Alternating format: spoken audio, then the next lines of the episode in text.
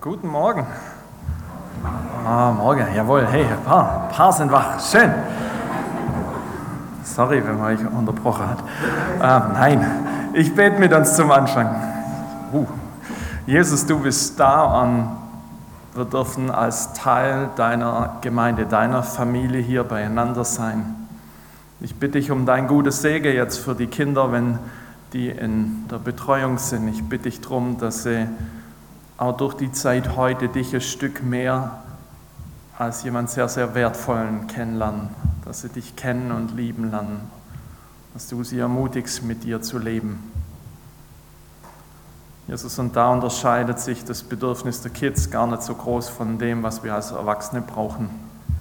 Ich bitte dich darum, dass du hier in diesem Raum wirkst, durch die Lieder, die wir gesungen haben, was wir noch singen, durch das Miteinander, durch die Moderation und auch durch durch dein Wort, dass du mitten hineinsprichst in unsere Lebenssituation, in die Dinge, die in der vergangenen Woche waren, die vielleicht heute Morgen schon ähm, Thema waren und nicht loslassen und die spätestens mit morgen, mit Montag wiederkommen. Ich bitte dich darum, dass du wirkst hier unter uns. Amen. Vor ein bisschen mehr als einem Jahr war ich mit drei von meinen alten Studenten aus Liebenzell zu den sogenannten Brüdertagen. Brüdertagen ist ein bisschen ein komischer Begriff. Das ist bei uns so das Synonym dafür, dass man zu viert miteinander irgendwo hingeht, Ferienwohnung, was weiß ich, und drei bis vier Tage hat, um einfach miteinander rumzuhängen vier Männer, die einfach Zeit haben, um miteinander rumzuhängen, miteinander zu schwätzen, lang auszuschlafen, gut zu essen, vielleicht auch mal einen Ausflug zu machen, aber maximal entspannt bitte, ja, und mittags zum Beispiel zum All You Can Eat oder sonst wohin zu gehen. Also ohne viel Aufwand eine Zeit miteinander zu haben. Und ein wichtiger Bestandteil, eben vier Theologen auf einem Fleck, ist dann doch auch, dass man hin und wieder mal ein Buch auspackt und sich einen Vormittag oder Nachmittag gönnt, um einfach auf dem Sofa hängen zu lesen. Und dann guckst du natürlich auch so ein bisschen so, was liest der Rest gerade so. Und einer von uns, der Markus, er hat ein Buch dabei gehabt hier zu Gottes Heiligkeit. Und ich habe mir gedacht, schön, ist gut, ist jetzt gefühlt nicht das allerüberrelevanteste Thema, was man jetzt beackern könnte und sich mal Zeit dafür nimmt. Und so sind wir irgendwann dann zwischen Lesen so ein bisschen ins Erzählen und Schwätze kommen. Und er sagt irgendwann, ich glaube, unsere geistliche Prägung hat Gottes Heiligkeit aus dem Blick verloren. Ich so, mhm. Und das ist dann dieser Moment, in dem plötzlich der Kopf zu rattern beginnt. Ist es so? Ist es nicht so? Wo, wo erlebe ich sie denn? Wo beschäftige ich mich mit ihr? Und da, wo du sagst, hey, ich bin schon ein bisschen länger äh, mit Jesus unterwegs, wenn du so mal so ganz kurz innerlich versuchst, die Strichliste anzufangen, wie oft du eine Bibelarbeit oder eine Predigt oder einen Impuls gehört hast zu Gottes Liebe. Ja, wenn du überlegst, wie viele Striche kommen da potenziell auf dem Zettel zusammen, könnte Zettel füllen. Und jetzt vergleichsweise da dazu zu Gottes Heiligkeit. Wie ist da das Verhältnis dazu? Ganz ehrlich zu sein, auch als Hauptamtlicher habe ich den Eindruck, der erste Zettel wäre voll, beziehungsweise es bräuchte noch ein zweiter oder so. Weil Gottes Liebe ist ein dickes Thema und das ist gut und das brauchen wir. Und das ist, was das im Herz gut tut und das es immer wieder braucht, dass man die Kinder von klein an auf beibringt. Gottes Heiligkeit ist irgendwie anders. Also manchmal gibt es ja so Momente, da sitzen wir im Hauskreis oder in der Bibelarbeit, manchmal habe ich die auch selber gehalten, wo es um Gottes Eigenschaften geht und dann beginnt es irgendwie mit Gott ist perfekt und heilig. Und da dabei ist irgendwie so eine leicht klemmige Stimmung im Raum. Da sage ich, ja, hm, schon so. Und dann, als wäre es ein Ausgleich dazu, kommt relativ zügig dieses Wohltuende, der Wechsel dazu, ja, aber Gott ist ja auch liebevoll. Als wäre es ein Ausgleich dazu. Ja, an der Stelle ist Gott zwar streng und krass drauf, aber er ist ja auch liebevoll. Irgendwas scheint schief zu laufen. Liebe, das hat was von Nähe. Jemand, der einen mag, mit dem bin ich ja auch gern zusammen. Ja, fragt meine Frau. Bei der bin ich so mäßig gern. Da, wo eine liebevolle Beziehung da ist, da zu sein, ist gut. Aber da, wo du was Heiligem begegnest, das hat irgendwie mit was Besonderem zu tun. Darauf passt man auf, da verhält man sich plötzlich irgendwie anders. Ähm, ja, guck, dass man das neue Auto nicht verkratzt. Oder da, je nachdem, wo du im Urlaub bist, verhältst du dich in so einem großen italienischen Dom, verhältst du dich anders als auf dem Platz davor. Dem Heiligen zu begegnen, ist irgendwie merkwürdig, ist anders. Und so bin ich an dieser Frage von meinem Freund von Markus hängen geblieben, die er da so gestellt hat, nämlich eben das haben, haben unsere Generation Gottes Heiligkeit irgendwie so aus dem Blick verloren. Ist es so? Ist es nicht so? Welche Rolle spielten sie überhaupt noch? Und warum lohnt es sich eigentlich neu darüber nachzudenken, hey, was bedeutet Gottes Heiligkeit für mich persönlich, für das, wie ich mit Gott lebe, wer er für mich ist? Es prägt mein Bild von ihm. Vollgas. Und dann guckst du natürlich einmal, ja, was hat jetzt der Kollege gelesen dazu? Und hängen geblieben ist er bei, bei hier Rainer Harter, der ist ähm, Leiter vom Gebetshaus in Freiburg. Und dann liest man halt auch mal eine Runde mit. Und ich habe zwei Zitate von ihm am Anfang einfach mal rausgesucht, weil ich sie wahnsinnig spannend fand. Er sagt, Gottes Heiligkeit ist sein wichtigstes Wesensmerkmal und alles, was Gott tut oder sagt, entspricht ihr, also der Heiligkeit. Ein zweites, den fand ich eigentlich noch heftiger. Wenn wir Gott in unserem Denken und Handeln von seiner Heiligkeit trennen und diese für uns keine Rolle mehr spielt, wirkt Gott selbst auf uns wie ein langweiliger Redner oder wie eine gezähmte Ziege im Streichelzoo. Uh, dass der heilige, große Gott zu einer Ziege im Streichelzoo wird. Kann man schon mal kurz hier ein bisschen unbequem auf dem Stuhl hin und her rutschen. Das ist so. Darum geht es heute. Ein Stück das zu entdecken, was Gottes Heiligkeit heißt. Vielleicht ein Stück neu fasziniert zu sein und zu sehen, wie haben Menschen Gott in der Bibel erlebt und wie sind sie mit seiner Heiligkeit umgegangen. Wo hat sie packt, wo hat sie es verstört, wo hat sie es berührt. Und einer, der das sehr deutlich erlebt hat, ist Jesaja. Und ich möchte mit euch an seine Berufungsgeschichte ran. An Jesaja 6, die Verse 1 bis 8. Und ich lese euch vor nach der Elberfelder Übersetzung. Ihr könnt hier mitlesen oder in der eigenen Bibel. Und da heißt es, im Todesjahr des Königs Usia, da sah ich den Herrn sitzen auf hohen, hohem und erhabenem Thron und die Säume seines Gewandes füllten den Tempel. Seraphim, Engel, ja, standen über ihm. Jeder von ihnen hatte sechs Flügel. Mit zweien bedeckte er sein Gesicht, mit zweien bedeckte er seine Füße und mit zweien flog er. Und einer rief dem anderen zu und sprach, heilig, heilig, heilig ist der Herr der Herrscher. Die ganze Erde ist erfüllt mit seiner Herrlichkeit. Und da bebten die Türpfosten in den Schwellen von der Stimme des Rufenden und das Haus wurde mit Rauch erfüllt.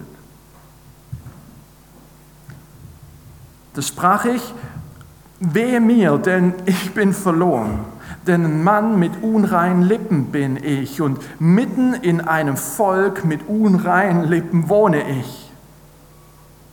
Denn meine Augen haben den König, den Herrn der Herrscher gesehen. Und da flog einer der Seraphim zu mir und in seiner Hand war eine glühende Kohle, die er mit einer Zange vom Altar genommen hatte. Und er berührte damit meinen Mund und sprach, siehe, dies hat deine Lippen berührt. So ist deine Schuld gewichen und deine Sünde gesühnt. Und ich hörte die Stimme des Herrn der sprach, wen soll ich senden? Und wer wird für uns gehen? Da sprach ich, hier bin ich, sende mich.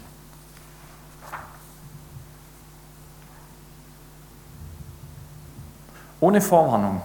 Ohne Vorwarnung ist plötzlich Jesaja in Gottes Gegenwart. Ohne jetzt irgendwie hier wisse, was kommt. Plötzlich, zack, bumm, weiß er, ich habe Gott vor mir. Ohne Vorwarnung. versuch mal so dein Kopfkino hier, so das Bild in deinem Kopf mal ein bisschen anzustrengen, was, was das für eine Situation sein muss, was mit Jesaja dort passiert wie es sich für ihn anfühlen muss, wie es vielleicht aussehen kann, was so ganz unerwartet passiert, als es eben beginnt, wie es in den Versen 1 bis 4 heißt. Mach mal hier kurz vielleicht, wenn es dir eine Hilfe ist, die Augen zu und, und versuch das Bild in deinem Kopf zu entwickeln. Was passiert mit diesem Mann? Da heißt es, das sah ich den Herrn sitzen auf hohem, erhabenen Thron und die Säume seines Gewandes füllten den Tempel. Und Seraphim standen über ihm und jeder von ihnen hatte sechs Flügel. Mit zwei bedeckte er sein Gesicht, mit zweien bedeckte er seine Füße und mit zweien flog er. Und einer rief dem anderen zu und sprach, heilig, heilig, heilig ist der Herr der Heerscharen. Die ganze Erde ist erfüllt mit seiner Herrlichkeit. Da beten die Türpfosten in den Schwellen von der Stimme des Rufenden und das Haus wurde mit Rauch erfüllt. Was für Bilder entstehen in deinem Kopf? Es muss eine atemberaubende Situation sein, dass sich Jesaja ganz unerwartet in Gottes Gegenwart wiederfindet. Dass er plötzlich vor Gott steht und seine ganze Schönheit, seine ganze Macht bestaunt. Da sind kaum Worte dafür da. Und Gott ist nicht allein nur da, sondern umgeben von diesen Engeln, die zugegebenermaßen ein bisschen komisch aussehen, aber ihre Funktion ist klar. Sie sind die, die Gott anbeten und das Rufen, heilig, heilig, heilig ist der Herr der Herrscher. Auf gut Deutsch, du bist der Höchste. Es ist niemand wie du, Gott. Jesaja steht da und sieht das Ganze. Den einmaligen, fehlerlosen und alles übertreffenden Schöpfer vor ihm. Und er, er erlebt Gott in seiner ganzen Herrlichkeit. Es muss eine überwältigende Situation sein, so vor Gott zu stehen, eine großartige Erfahrung, Gott so zu erleben. Ha Nein, nicht Halleluja. Nicht Halleluja. Wenn man Jesaja ganz einfache vielleicht nicht ganz gottesdienstlich heilig taugliche Worte in den Mund legen wollte, müsste man sagen, seine Gedanken gehen in die Richtung von, ich bin am Arsch. Oder wie er es deutlich schöner sagt, ja, er sagt, hey, weh mir, ich bin verloren. Es ist rum. Das war's. Wehe mir, ich bin verloren, denn ein Mann mit unreinen Lippen bin ich und mitten in einem Volk mit unreinen Lippen wohne ich, denn meine, meine Augen haben den Herrn, nein, haben den König, den Herrn der Herrscher gesehen. Nichts mit Halleluja. Jesaja ist voller Angst. Er ist voller Angst, denn ihm ist klar, Gott ist heilig und ich bin es nicht. Gott ist heilig und ich bin es nicht. Und er wusste es ganz genau vom Alten Testament her. Es gab eine sehr, sehr klare Regelung, wann und wie jemand Gott begegnen durfte. Es gab dieses einmalige jährliche Ereignis, in dem der hohe Priester in das Allerheiligste des Tempels, so wenn man sich den Tempel wie eine Zwiebel vorstellt, so dieses innerste Ding, da rein durfte. Und der ist da nicht nur einfach reingeschlappt, so nach Motto, so, es ist Zeit, zack, bumm, Vorhang auf und rein, sondern da war eine sehr klare Zeit davor, die dazu da war, sich äußerlich zu reinigen, sich innerlich zu reinigen. Es darf nichts zwischen mir und Gott stehen. Und da ist ganz viel Mühe drin reingeflossen. Und so ist der hohe Priester ganz vorsichtig in das Allerheiligste hineingegangen. Da heißt nur, er geht rein. Aber hier an unserer Stelle sagt Jesaja: Ich bin nicht nur Gott begegnet, ich habe Gott von Angesicht zu Angesicht gesehen. Ich habe Gott gesehen. Und auch das war nicht irgendwie einfach so. Auch da gab es schon mal einen, der gesagt hat, Gott, es wäre es wär der Traum, dein Angesicht zu sehen. Das war bei Mose, der, der gesagt hat, Gott, ich möchte dich sehen. Und Gott hat zu ihm in 2. Mose 33 Folgendes gesagt.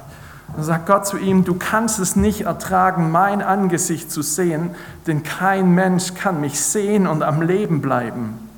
Weiter sagte der Herr, sieh, hier ist ein Platz bei, äh, bei mir, da sollst du dich auf den Felsen stellen. Und es wird geschehen, wenn meine Herrlichkeit vorüberzieht, dann werde ich dich in die Felsenhöhle stellen und meine Hand schützend über dich halten, bis ich vorübergegangen bin. Dann werde ich meine Hand wegnehmen und du wirst mich von hinten sehen. Aber mein Angesicht darf nicht gesehen werden.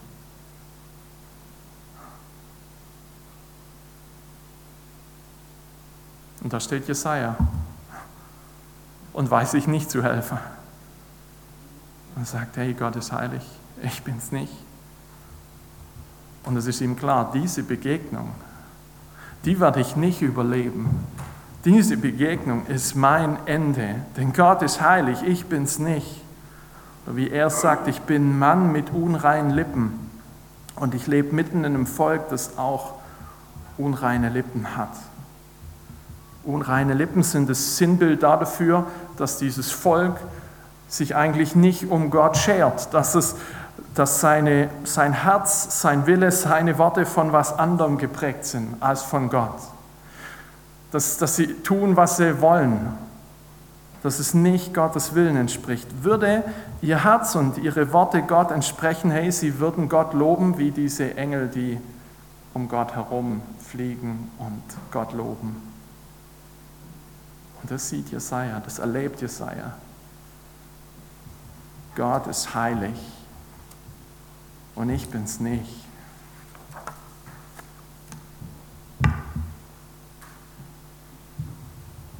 Gönn dir einen kurzen Moment, um diese Situation auf dich wirken zu lassen. Was passiert in deinem Bauch? Bauchgefühl. Was ist der Instinkt? Was passiert in dir? Welches Gefühl stellt sich dabei ein, wenn du das hörst? Jesaja, der vor Gott tritt, der kein Halleluja raushaut, sondern der eine riesige, riesige Furcht hat, der so vor Gott zusammenzuckt, zusammenschreckt. Ist dann Staunen da? Boah, wie krass ist Gott eigentlich? Ist ein Irritiertsein? So ein ganz anderes Bild von Gott, als mit dem ich groß geworden bin vielleicht?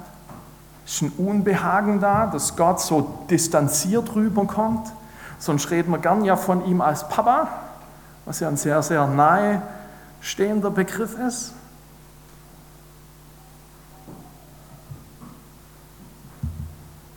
Gottes Heiligkeit. Es ist irgendwie nicht so wohlfühlmäßig in gewisser Weise. Vielleicht ist eine Mischung aus Staunen und Erschrecken über Gottes Herrlichkeit. Vielleicht ist ein ungewohnter Blick auf seine Erhabenheit. Und das für einen Moment auszuhalten, das ist er. Ein tiefer Kontrast zu dir und mir. Jesaja denkt, das war's. Aber was dann passiert, ist nicht weniger merkwürdig.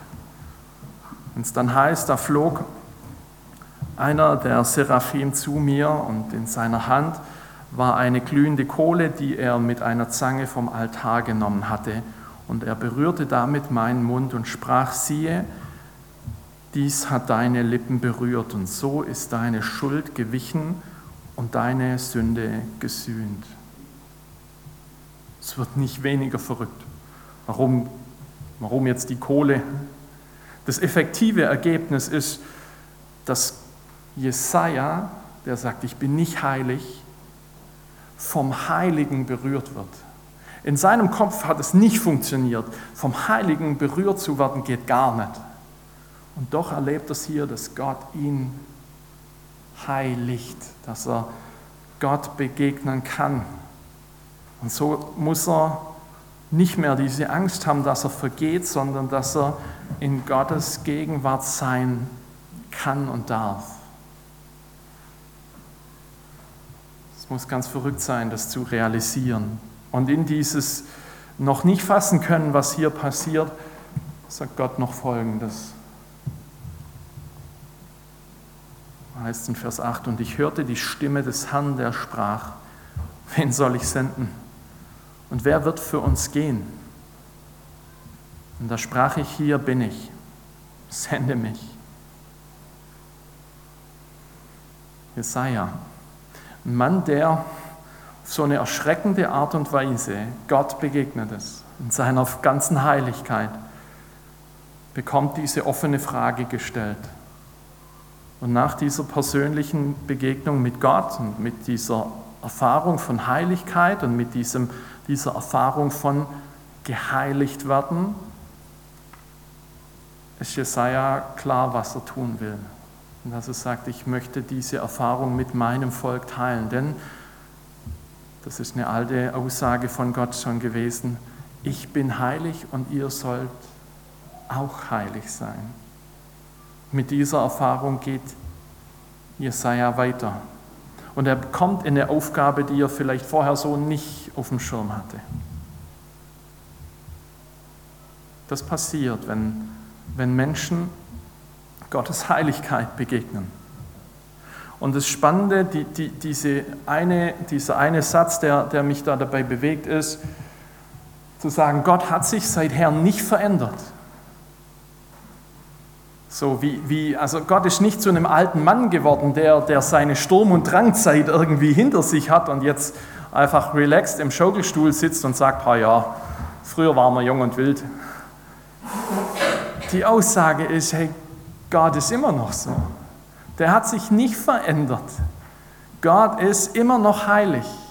Er ist immer noch erschreckend und schön zugleich.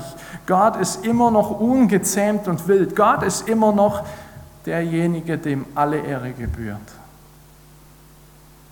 Und es hat nicht irgendwie einfach mit dem Alten Testament aufgehört, dass Gott gesagt hat, hm, lass mal was Neues machen diesen Herbst. Nein, er ist immer noch der Heilige. Er ist immer noch der gleiche. Das, was sich verändert hat, ist unsere Art, Gott zu sehen. Dass das Heilige irgendwie in den Hintergrund gerückt ist. Ich würde sogar so weit gehen, dass unsere Art, Gott zu sehen, einseitig geworden ist. Wir haben diese Betonung, diese an sich sehr gesunde Betonung auf Gottes Liebe, auf seine Väterlichkeit und vielleicht, wenn man so will, ein bisschen spitzig auf seine Kumpelhaftigkeit.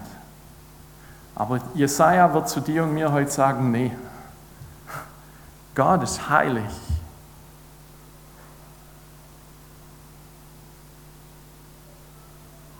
Vielleicht regt sich in dir ein Stück Widerstand. Du sagst, ah, Prediger von Böblingen, so kannst du es nicht sagen. Ja? Vielleicht regt sich Widerstand, dass du sagst, hey, eigentlich ist doch Gottes Liebe so dieses zentrale Ding von dem, was wir Evangelium, gute Nachricht nennen. Dass dieser eine Vers, der gefühlt hier alles durchzieht, ist nicht irgendwie aus Jesaja, sondern der ist aus Johannes 3, 16, wo es dann heißt hier, Gott hat die Welt so geliebt, er hat seinen eigenen, seinen einzigen Sohn doch hergegeben, damit jeder, der an ihn glaubt, nicht verloren ist, sondern dass er wieder Teil von Gottes Familie wird, dass er ewiges Leben bekommt. So steht es da. Gott wird uns durch Jesus doch als ein liebender Papa vorgestellt. Und wenn wir mit ihm reden sollen, dann heißt doch unser Vater im Himmel. Und an anderer Stelle kommt es dann raus, so hey, die Liebe treibt doch jede Form von Furcht aus. Vielleicht ist Heiligkeit komisch für dich, für mich auch. Und das Spannende ist eben, dass die Heiligkeit Gottes seine Liebe nicht kleiner macht, sondern eher das Gegenteil da ist. Dass das Spannende ist, dass Jesus uns einen großen heiligen Gott als einen Vater vorstellt. Er ist der große heilige Gott und ist gleichzeitig der, der dein und mein Papa sein will.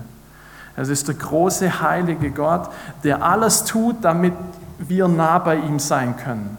Und wenn du das von Jesaja siehst, einfach so nahe bei Gott sein war damals super gefährlich.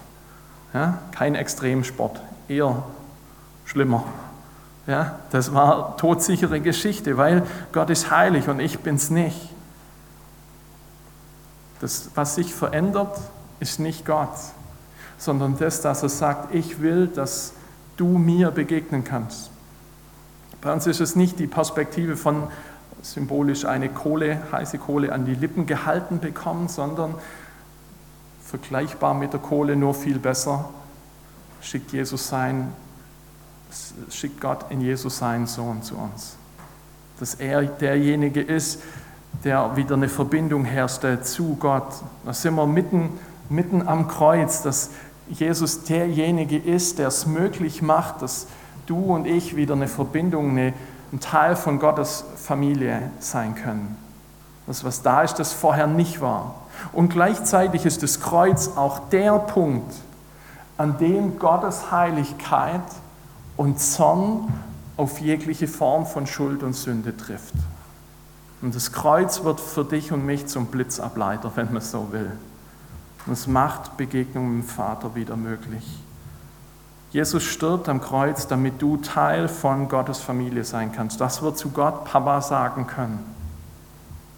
Zum großen, wunderbaren, heiligen Gott. Und dass keine Angst mehr da sein muss vor Gott. Dass ein, vielleicht ein neues Staunen entsteht. Wow, so groß ist er. Und vielleicht eine Form von Ehrfurcht, aber keine Angst und dieses Staunen da ist über Gottes Heiligkeit, die durch seine Liebe nicht kleiner wird, sondern eher größer. Dass Gott seinen neuen, neu seinen souveränen Platz bekommt, den er eigentlich schon immer hatte. Und dass vielleicht durch diesen Blick auf seine Heiligkeit in dir und mir ein Stück neues Staunen entsteht. Sagen, Gott, du bist so groß. Und du schenkst mir dieses Privileg, dass ich Teil deiner Familie sein darf. Du machst es möglich. Eine kleine Art und Weise, wie das vielleicht Platz nehmen kann, diese neuen, dieser neue Blick auf Gott, ist, ist vielleicht in der Art und Weise, wie du betest, wie ich bete seitdem ich hier auch mich ein bisschen mit beschäftigt habe und, und es immer wieder kommt, beginnt mein Gebet manchmal mit diesen Worten, heiliger Gott und liebender Vater. Das ist er in einem. Er ist der große Heilige und gleichzeitig der liebende Papa. Und Gott hat damit diesen Platz zu geben, der er, den er verdient. Der, dem wir uns nahen dürfen, ohne Angst und gleichzeitig diesen Blick, er ist riesig groß. Vielleicht ist, ist der Punkt, an dem du neu staunen kannst, danke, dass du mich heilig gemacht hast, dass ich so nah zu dir kommen kann. Und vielleicht ist auch eine gute, gesunde, ergänzende Mischung zu diesem klassischen Ding aus Danke und Bitte. Gottes einfach zu sagen, wer er ist. Vielleicht mit eben Worten wie die Engel hier benutzen in, in Jesaja 6. Zu sagen, du bist heilig. Du bist derjenige, der all unsere Anbetung verdient. Dich wollen wir von Herzen lieben und ehren. Gott ist anders, als wir vielleicht manchmal vor Augen haben. Er hat sich definitiv nicht verändert. Er ist immer noch heilig. Was sich verändert hat, ist das, wer wir sein können. Nämlich, dass er dich und mich wieder zu einem Teil von seiner Familie macht. Und das Staunen über seine Heiligkeit bleibt vielleicht was ganz ja, Unbekanntes bisher oder ist geblieben und wird es was, das dich von neuem irgendwo bewegt und dir begegnet. Ich möchte abschließen mit einem Gebet, das nicht von mir selber ist, aber das es ganz gut auf den Punkt bringt.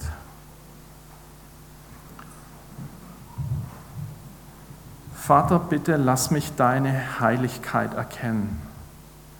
Es übersteigt meinen Verstand, dass du dir, dass ich dir überhaupt begegnen darf und du mich sogar dazu aufrufst, in deine Nähe zu kommen.